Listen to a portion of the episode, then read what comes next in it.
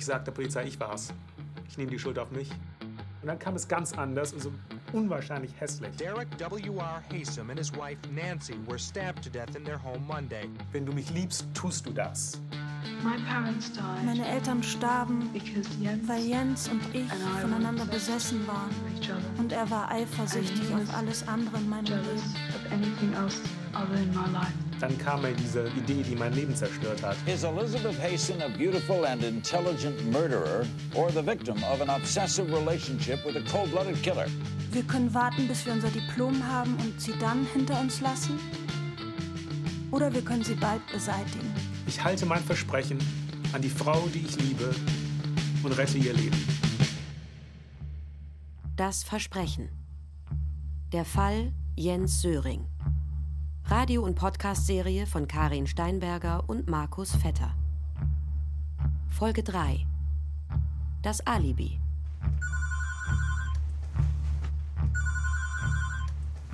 This is Global Tell Me. I have a prepaid call from Jens Zurich, an inmate in Buckingham Correctional Center. Ich sitze hier also in einem, es ist ein dreieckiger, ein dreieckiger Raum. Ähm, an zwei Seiten des Dreiecks sind 32 Zellen mit je zwei Mann. Ähm, und ähm, ich, ich schaue also hier, ich kann da, wo ich sitze am Telefon, kann ich also in drei der Zellen direkt reinsehen und einfach zugucken, was die Männer da machen. Und hinter mir gibt es ein, Kartenspiel und ähm, ähm, ja, also im Gemeinschaftssaal. Willst du mal erzählen, wie dein Tag anfängt, wie er angefangen hat und wie er jetzt weitergehen wird? Ja, der Tag fängt immer an mit der Trillerpfeife zur Zählung um etwa 5.45 Uhr. Ähm, um 6.30 Uhr kommen wir aus den Zellen raus, da wird die Tür geöffnet. Äh, dann fängt bei mir der Arbeitstag an. Ich äh, kann hier äh, Mails abschicken von über einen Kiosk im Gemeinschaftssaal. Ähm, da muss ich meinen Player einstöpseln, andocken. Ähm, dann geht es zum Frühstück.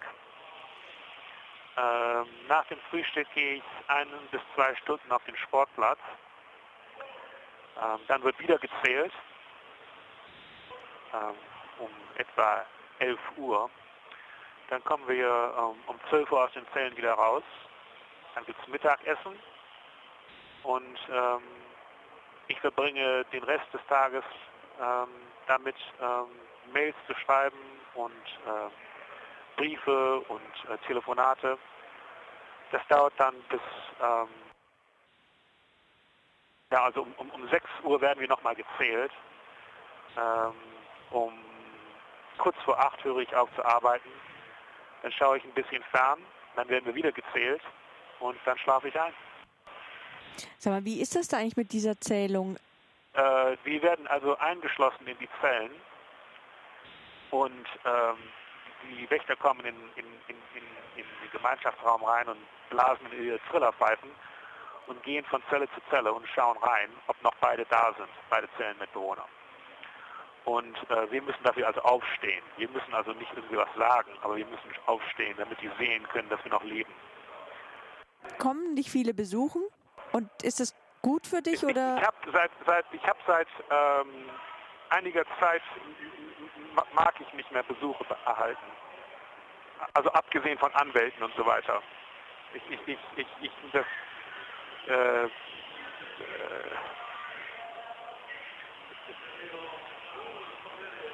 ja, ja, ich habe, ich habe seit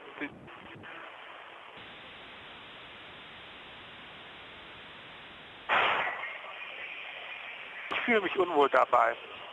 Ich kann das nicht richtig erklären. Ähm, außer, außerdem, ich meine, das ist, das ist, das ist auch so, dass äh, hier sogar einige der Mitglieder des Wachpersonals sind Gangmitglieder. Die sind es also, die hier Drogen und Handys ins Gefängnis reinschmuggeln. Aber das, das System, das Gefängnissystem darf das nicht zugeben, dass es die Wächter sind, die das alles machen, fast, fast alles machen. äh, nicht die Insassen. Deshalb wurden also die Bedingungen im Besuchersaal sehr verschärft. Ähm, äh, das ist am Telefon schwer zu erklären. Ähm, das ist, Besuch, heutzutage sind Besuche kein erfreuliches Erlebnis mehr. Ähm, ähm,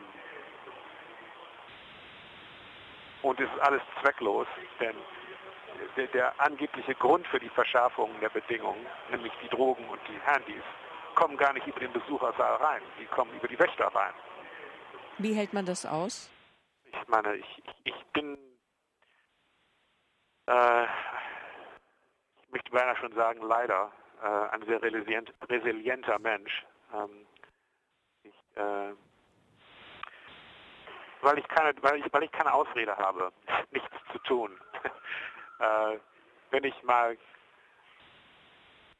endlich mal so richtig ausflippen könnte und äh, aufgeben könnte, wäre das schon beinahe eine Erleichterung. Denn dann könnte ich die Verantwortung für den Freiheitskampf niederlegen. Aber das kann ich nicht. Denn ich schaffe es ja. Ich schaffe es seit 32 Jahren, schaffe ich es immer. Ich kriege also keine Pause, ich kriege keine Ferien, ich kann die Verantwortung nicht von mir schieben, ich muss das machen, denn im Grunde genommen geht es mir psychologisch ganz gut. Ähm, ich kann also nicht sagen, oh, es ist alles so schrecklich, ich muss aufgeben, ich gebe auf. Kann ich nicht machen. ich muss weiterkämpfen. Ich bin Karin Steinberger, Reporterin der Seite 3 der Süddeutschen Zeitung. Und ich sitze hier zusammen mit Markus Vetter, dem Filmemacher, wir haben zusammen den Film The Promise, das Versprechen gemacht und machen jetzt den Podcast zusammen über den Fall Söring-Hasem von NDR und SWR. Ich habe ganz am Anfang dieser Geschichte ganz schrecklich gelogen. Man kann mir gar nicht glauben. Denn das Problem ist ja, dieser Fall ist so verdammt kompliziert. Did the two of you make plans to go to Washington? Yes, we did. Hatten Sie beide Pläne, nach Washington zu gehen? Ja, hatten wir. Jens meinte, ich schulde ihm ein Wochenende. Wie kamen Sie dorthin? We rented a car. I rented a car, excuse Wir mieteten ein Auto. Ich mietete ein Auto. Sie hat genau die Geschichte erzählt, die wir in den frühen Morgenstunden im Marriott Hotel in Georgetown zusammengebaut haben. Dass sie in Washington geblieben sei, während ich nach Bedford fuhr und ihre Eltern umbrachte. Das hat sie erzählt. Was machten Sie, nachdem er ging? Als er weg war, ging ich in die nächste Bar. Ich bestellte ein paar Drinks und kaufte ein paar Gramm Heroin. Dann ging ich zurück zum Hotel. Sie hatten was? Ich hatte einen Trip. Ich war drauf. Wegen der Drogen? Ja, ich schmiss mir LSD ein. Die Tatsache, dass ich meine Mutter so sehr hasste, ich fühlte mich dafür verantwortlich, auch Jens da hineingezogen zu haben, ihm gewissermaßen erlaubt zu haben, wie ich es heute sehe, meine Eltern umzubringen. Fuhren Sie selbst nach Lynchburg? Nein. Ich habe ihr gesagt, ich sag der Polizei, ich war's. Ich nehme die Schuld auf mich. Ähm, an dieser University of Virginia haben wir A Tale of Two Cities von Charles Dickens durchgenommen. Sidney Carton nahm die Schuld auf sich, damit der Charles Darnay mit der Frau, die sie beide liebten, glücklich werden könnte. Das war es, was mir durch den Kopf ging. It is a far, far better thing I do than I've ever done. Ich halte mein Versprechen an die Frau, die ich liebe, und rette ihr Leben. Im Gegensatz zu dem Sidney Carton in A Tale of Two Cities war es ja so, mein Vater war Diplomat. Ich hatte einen Diplomatenpass mit einem diplomatischen Visa. Ich könnte diese ritterliche Geste machen, das Leben meiner Freundin retten, aber selber nicht mit dem Leben zahlen müssen. Wir erwarteten, dass die Polizei in den nächsten Stunden auftauchen würde. Und wir dachten, wir müssen jetzt eine Entscheidung treffen und einen Plan austüfteln, wie ich es getan hätte und was ich der Polizei sage, um die Geschichte glaubwürdig zu machen. Das Drehbuch, was an diesem Tag geschah. Was ist jetzt passiert? Also was ist seine Version, was ist ihre Version? Er sagt, sie sagte ihm, er soll ins Kino gehen, falls die Eltern draufkommen und zwei Karten besorgen. Und er ging in einen Film, hat auf sie gewartet, sie kam nicht, hat dann im Hotel was bestellt, ging in den zweiten Film, sie kam nicht, dann hat er sich gedacht, dann geht er noch in den dritten. Er war schon ziemlich sauer. Und dann kam sie spät nachts um zwei Uhr, auch voller Blut und sagte, nee, ich nee, habe... nicht nach ihrer Version. Nach seiner Version nach kam seiner sie auch Version, nicht. Nach seiner Version kam sie ins Hotel und sagte, I killed them, it was the drugs. So. Und Ohne da Blut. haben sie in dieser Nacht, in dieser Nacht nach seiner Version, haben sie dann besprochen, weil er sofort gesagt hat, sie meine große Liebe wird auf den elektrischen Stuhl schmoren. Wie kann ich sie retten? Ich bin Diplomatensohn, ich komme nach Deutschland, Jugendstrafrecht, acht Jahre, die sind nichts für diese große Liebe. Und so sagt er das, dann haben sie in dieser Nacht noch besprochen, zwar nie wieder danach darüber gesprochen, was sie erlebt hat. Also sie hat ihm gesagt, bist du reingekommen, wie war das Zimmer, wo waren die Eltern? Alles, was er angeblich über diesen Tatort wusste, wusste er von dieser Nacht. Und er hat dann gesagt, weil sie ja dachten, die Polizei kommt jede Sekunde jetzt hier an. Ähm, das war ihre Version, die sie in dieser Nacht besprochen haben. Genau. Und jetzt, Ihre Version ist, dass sie, und das erzählt sie später dem Staatsanwalt, dass er zurückgekommen ist, voller Blut gewesen wäre. Sie hätte vor dem Kino gewartet und sie wären dann gemeinsam ins Hotel gegangen. Das ist ihre Version. ich meine, er ist vorgefahren, eingewickelt in ein Betttuch voller Blut in Georgetown, Washington. Also mitten in der Stadt, holt er sie ab an einer Ecke, irgendwann in der Nacht. Also an dieser Version stimmen ja schon so viele Sachen, wo, wo ich jetzt schon mal nachfragen würde, ja. Das Gefühl, was ich erinnere, ist, dass ich also panische Angst hatte. Denn mir war noch nie etwas auch nur annähernd so Wichtiges in meinem Leben passiert, wie so ein Problem zu lösen. Das, das wie gesagt, das also ich, ich, ich war so geschützt aufgewachsen. Ich hatte eigentlich noch nie ein richtiges, echtes Problem zu lösen gehabt in meinem ganzen Leben. Ja, ich war, ich war ein praktisch ein Kind, geistig. Ja, ich war, ich war 18 Jahre alt, aber mit einer Krise fertig zu werden, das hatte ich noch nie machen müssen. Geben Sie den Geschworenen ein Beispiel, wie dieses Gespräch ablief. Zum Beispiel, was war im Haus passiert, was machte ihre Mutter, was passierte dann. Sind die Lichter an, sind die Lichter nicht an? Gehst du hin, klingelst du, wer öffnet die Tür?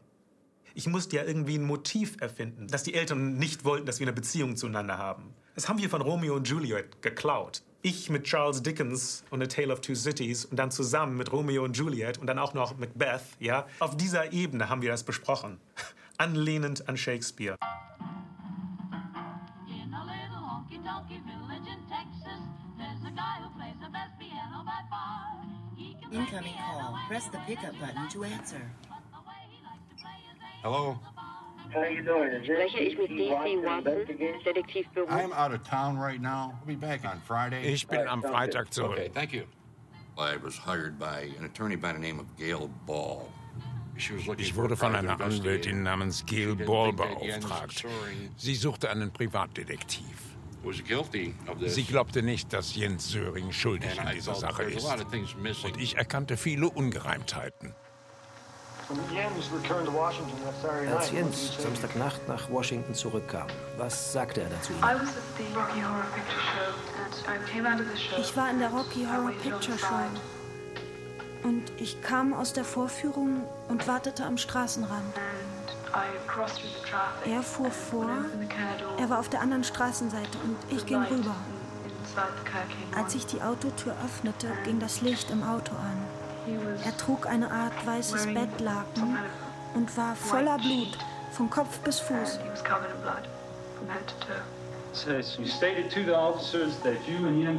Miss left Sie Washington, sagten den. Ermittlern, dass Sie und Jens Söring eine Abmachung trafen, bevor er Washington that verließ, you would attend dass Sie ins Kino and gehen und two je tickets zwei Tickets kaufen würden, um ihm an ein alibi. Zu verschaffen. Das habe ich wohl gesagt, ja. Aussagen authorities in which gegenüber der Polizei, in denen Sie eindeutig gelogen haben. Nicht wahr? I don't remember. I believe I said, um, Ich erinnere mich nicht. where does it stand where I changed my story? Ich glaube, ich sagte, Woher sollen wir wissen, was wahr ist? Sie haben schon so viele Dinge erzählt, oder nicht? Ja, habe ich, Sir. Diese ganze Nacht, das wurde zum Unthema. Ähm, es war immer da, ja. Es war also irgendwie, der, auf, auf, in Englisch gibt es diesen Ausdruck, the elephant in the room, ja. Das war ähm, diese, dieses große schwarze Loch in unserem Leben, um das wir so herumtanzen mussten. Ich weiß auch nach elf Jahren Recherche nicht, wer in dieser Nacht wen umgebracht. Ich weiß es nicht. Und jetzt gerade vor ganz kurzem haben sie ihn das 13. Mal abgelehnt. Und das Parole Board ist auch die Institution, die jetzt das Letzte, was er noch probiert, das ist das Pardon. Er will eigentlich nicht nur von der Bewährungskommission freigesprochen werden, sondern er will, dass sie sagen, du bist unschuldig. Weil für ihn alles auf dem Tisch liegt. Und natürlich er wurde als Einzeltäter verurteilt. Er alleine, Jens Söring alleine, ist an diesem Tag dahingegangen und hat beide Haysams brutalst ermordet mit einem Messer. So wurde er verurteilt. Und jetzt ist Blut von zwei anderen Männern am Tatort. Wie passt das? Ich war telefonisch in Kontakt mit Dr. Howard Hasem, Elizabeths Bruder. Er sagte mir am Telefon, dass er glaube, dass Elizabeth etwas mit dem Mord an ihren Eltern zu tun hat.